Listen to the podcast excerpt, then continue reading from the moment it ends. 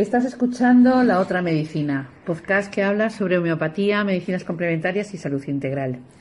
Hola, soy la doctora Mari Carmen González Sinde y te invito a que escuches el podcast de hoy sobre el medicamento homeopático.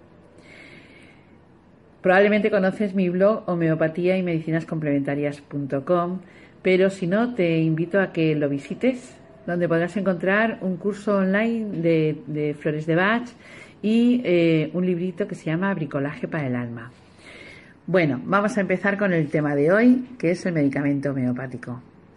Hay muchas personas que les llama la atención porque cuando les dan homeopatía, en lugar de darle una cajita con comprimidos y un prospecto del medicamento, en el que sale un largo listado de efectos secundarios, em, les dan un tubito con unas bolitas como anisetes y eh, solamente, bueno, puede cambiar el, color del, tubo o, el tape del tubo o las letras que van escritas en el tubo.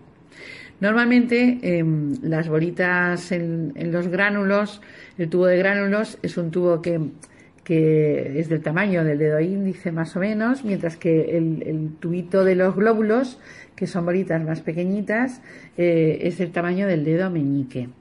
Los, los glóbulos se suelen recetar como monodosis de glóbulos y se suele recomendar eh, abrir el, tubito y poner todas las bolitas debajo de la lengua del tubito para tomarlo de una sola vez y repetir pues al cabo de una semana o de 15 días o de un mes. Mientras que los gránulos se, eh, se pone el tubito boca abajo, se gira el tape, cada vez que se gira cae un granulito y normalmente la dosis que se recomienda son tres gránulos cada vez. Entonces se levanta el tubito con los tres bolitas dentro del, tape y ya se pueden poner las bolitas debajo de la lengua. Cuando uno se pone por primera vez el medicamento homeopático en la boca, lo que sorprende es el sabor dulce. Y eso se debe a que tanto las bolitas de los gránulos como la de los glóbulos eh, tienen de base del medicamento la constitución es la sacarosa. En esas bolitas de sacarosa está impregnado el medicamento que se describe en el tubo. Y normalmente encontramos una palabra, que es el nombre del medicamento, o dos, ¿no? dependiendo de cuál sea el medicamento, apis mellífica, o arnica pontana, o china rubra, o cualquier medicamento, que lo que nos llama la atención es que eh, está el nombre en latín. Eso es lo primero. Lo segundo es que da igual el laboratorio, siempre el nombre es el mismo. Es como un nombre genérico que es el del medicamento del cual se ha formado eh, la, medicación que estamos tomando y, que puede ser eh, una planta, que puede ser una, una parte de un animal o que puede ser una parte de un mineral, a partir de los cuales se produce la fabricación de los medicamentos homeopáticos. Cada nombre va constituido, va seguido después por un número y unas letras. Eh, el número puede ser 8, 7, 12, 15, 30, 200, 1000, 10.000, vale. Y las letras suelen ser la CH, la DH, la K o la LM. Las letras nos están hablando del método de fabricación homeopático eh, en el que ese medicamento con nombre latín, por ejemplo, árnica, ha sido preparado. Y el número nos habla de los diferentes, eh, el número de pasos que se han realizado en la fabricación del medicamento. ¿Cómo se, cómo se fabrica un medicamento homeopático? Hahnemann, que es el maestro de la maestro, el, padre de la homeopatía o el que realmente desarrolló estos procesos de fabricación del medicamento homeopático, hizo dos eh, métodos diferentes. El primero es el de la CH, que es centesimal hahnemanniana, bueno, que en paralelo podemos decir que es igual que la DH, decimal hahnemanniana, diferencia que es una parte en 100 la centesimal y una parte en 10 la decimal, y luego el método de las LM, que es una parte en 50.000. Mientras que las K se deben a un médico que se llamaba Corsaco. La dilución CH se fabrica de una manera eh, muy sencilla y es que se pone en un recipiente una parte del recipiente, eh, se pone una parte de 100 eh, con el medicamento que se va a diluir. En este caso vamos a suponer que es el árnica, ¿no? Y el resto se completa con alcohol. 99 partes se completan con alcohol. Una vez completado esto, tenemos una parte en 100, que sería una dilución química. Pero lo que hace la fabricación homeopática es que hay que dar 100 golpes intensos, que es lo que se llama sucusión, para eh, hacer que se transforme esa dilución química en una dilución homeopática. Una vez que se han finalizado de, dar los 100 golpes, eh, que ya hemos dinamizado la dilución química, ya podemos decir que tenemos una dilución homeopática 1CH. Una parte en 100, pero con las características físico-químicas de la dilución completamente distintas de la de la dilución química. Cuando de ahí sacamos una parte y la pasamos a otro recipiente de 100 centímetros cúbicos, rellenamos el resto con alcohol, tendremos una parte en 10.000 si fuera química. Pero después de las 100 sucusiones tendremos la 2CH es una parte en 10.000, pero con las características modificadas por la energía cinética que se le ha imprimido al golpetear continuamente durante 100 veces el tubito con la mano, por ejemplo, ¿vale? En la dilución 3CH tendremos una parte en un millón y así sucesivamente. Pero cada dilución tiene que ir acompañada de las 100 sucusiones y es lo que se llama dinamización del medicamento. Cuantas más veces está el número eh, o aparece un número en, más alto es el número en el medicamento, más veces se ha realizado ese paso de dilución y sucusión. Si es una 7CH se ha realizado 7 veces, si es una 30CH se ha realizado 30 veces. Por lo tanto, una 30CH tenemos el medicamento mucho más diluido, pero mucho más dinamizado. Es decir, la transformación del medicamento y su información es diferente a cuando se ha diluido y dinamizado a la 7CH. Normalmente eh, las diluciones de H es lo mismo, pero en el frasquito, en lugar de ser 100 centímetros cúbicos, es de 10 centímetros cúbicos. Las CH se pueden recetar hasta la 200 CH, como mucho, aunque lo más habitual es hasta la 30. El otro método que hizo Hahnemann era la 50 milesimal. Es un método muy complejo al principio hasta conseguir que la primera dilución sea una parte en 50.000.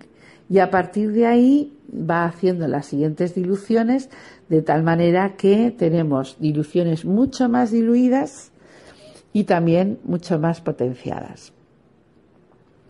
¿Qué conseguimos con eso? Efectos eh, de trabajar con los medicamentos homeopáticos de manera diferente y eh, que requiere metodologías distintas a la hora del manejo del medicamento. Y luego están las corsacovianas. Ya hemos dicho que Korsakov, que era un médico ruso, amigo de Hahnemann, inventó este método distinto porque él no tenía tantos frasquitos para trabajar, entonces utilizó el método de usar un solo frasco. Para eso lo que hacía era hacer la preparación de la 1CH y después lo volcaba, después de haber dinamizado, volcaba el contenido y solamente utilizaba como base del medicamento lo que se había quedado impregnado en las paredes del frasco que estaba utilizando. Volvía a rellenarlo con el, con el alcohol hasta llegar a, a, los 100 centímetros cúbicos, volvía a hacer la dinamización y cuando acababa ya tenía la 2K, la 2 eh, corsacoviana. ¿Cuál es la diferencia entre la corsacoviana y la CH? Pues mm, con la CH tenemos controlada la cantidad de sustancia de la dilución que se iba utilizando previa. Con la corsacoviana es como que mm, se queda siempre remanente de alguna forma alguna eh, información del medicamento previo. Lo bueno de la corsacoviana es que al utilizar un solo tubo podemos llegar a diluciones muy altas, por ejemplo, la 200K, 10.000K, 50.000K o 100.000K. ¿Qué vemos después en el tubito? En el tubito vemos el nombre, vemos el número y vemos la dilución. Pero lo más curioso, que le llama más la atención a la gente, es que no tiene prospecto. ¿Por qué no tiene prospecto la homeopatía en tubitos? Porque la homeopatía no se utiliza para un medicamento, para una patología concreta. No está indicada solamente para un dolor o no está indicada un medicamento, no está indicado exclusivamente para una gastritis. Lo que hace la homeopatía es trabajar la enfermedad que tiene el enfermo y se basa en toda la sintomatología del enfermo por la ley de semejanza.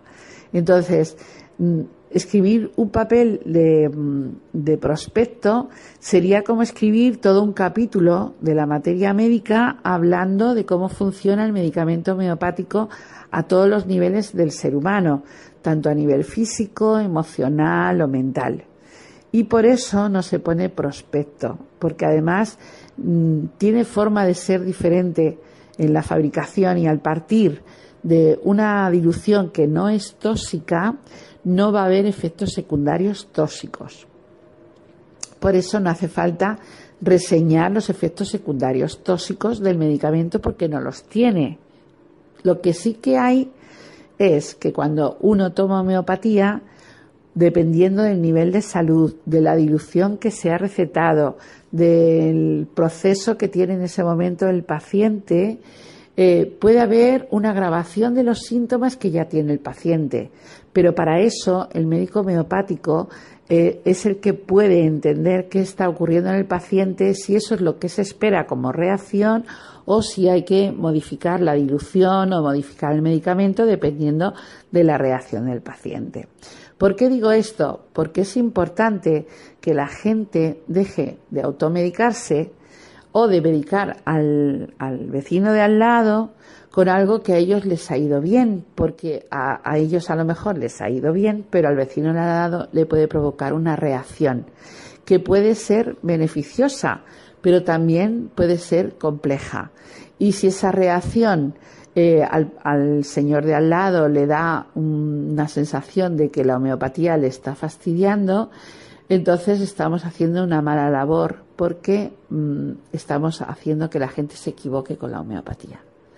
Así que mi consejo es que no aconsejéis a nadie el uso del medicamento homeopático que os han recetado a vosotros en base al conocimiento de vuestra historia personal haciendo semejanza con el medicamento y porque te va a ti, no porque le va al dolor de rodilla o porque le va al acné o porque le va al dolor de garganta, ¿vale? Es el medicamento que te han recomendado a ti con esa dilución concreta porque es la adecuada para ti y porque el médico sabe exactamente cuál es el motivo o cuáles síntomas ha escogido para eh, entender que ese medicamento es el que tú necesitas, ¿vale? Entonces, mi consejo, insisto, es que no recomendéis homeopatía y no mediquéis homeopatía al resto de la gente, porque aunque creáis que sepáis, porque alguien nos ha comentado esto es para esto, la homeopatía es mucho más extensa, trabaja a todo nivel del, del paciente, físico, emocional y mental, y hay que tener un verdadero conocimiento no solamente del, del, medicamento homeopático, que a veces son páginas en los libros, ¿vale? Sino del paciente y saber por qué en ese momento ese paciente necesita ese medicamento. Así que espero que sigáis mi recomendación, que no penséis que la homeopatía como se puede tomar como si fuera agua, porque no es verdad, no es verdad la homeopatía puede provocar reacciones, ¿vale? Y esas reacciones hay que conocerlas y hay que saberlo. Por eso os aconsejo que no os queráis convertir en homeópatas cuando no lo sois. ¿De acuerdo? Bueno, pues eh, espero que os haya servido y que espero que os pueda aclarar muchas más ideas o, confusiones o errores que tenéis con respecto de la homeopatía, porque esa es la intención que tengo con este podcast, que os haya llegar esta información para hacerla práctica en vuestra vida diaria. ¿De acuerdo? Bien, y nada, recordaros que tengo el blog homeopatía y medicinas complementarias.com y que espero veros, o bueno, que me escuchéis en el próximo podcast la semana que viene. Gracias. Hasta la próxima.